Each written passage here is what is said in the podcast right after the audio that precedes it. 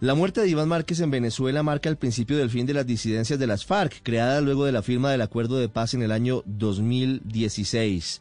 Márquez era el símbolo de quienes traicionaron el acuerdo, entre otras cosas porque fue el jefe negociador de las FARC durante más de cuatro años en Cuba.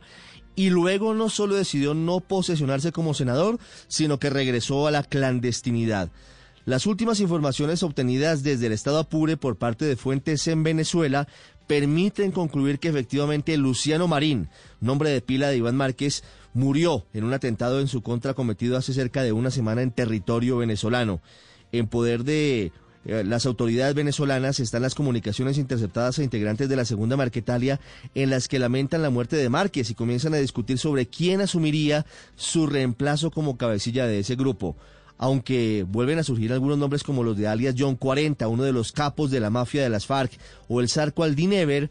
quienes están como posibles sucesores de Iván Márquez al mando de la segunda Marquetalia, expertos consideran que muy probablemente se producirá la disolución de ese grupo. La muerte de Márquez en Venezuela ocasionó seguramente el que será considerado el último enfrentamiento verbal entre el saliente presidente Iván Duque y Nicolás Maduro, quien muy seguramente tendrá una nueva relación con Colombia a partir del próximo 7 de agosto. El presidente electo Gustavo Petro ya anunció que restablecerá las relaciones diplomáticas con Venezuela y normalizará la situación en la frontera binacional. La gran, pregunta es cómo abordará el nuevo gobierno la presencia de reductos de las disidencias en Venezuela y de los jefes del ELN, grupo que ya anunció su absoluta disposición para regresar a una mesa de negociaciones con el nuevo gobierno. La pregunta tiene varias aristas, entre otras cosas, las denuncias que se han venido presentando sobre la posibilidad de que autoridades venezolanas hayan protegido durante años a los cabecillas de dos grupos armados ilegales colombianos.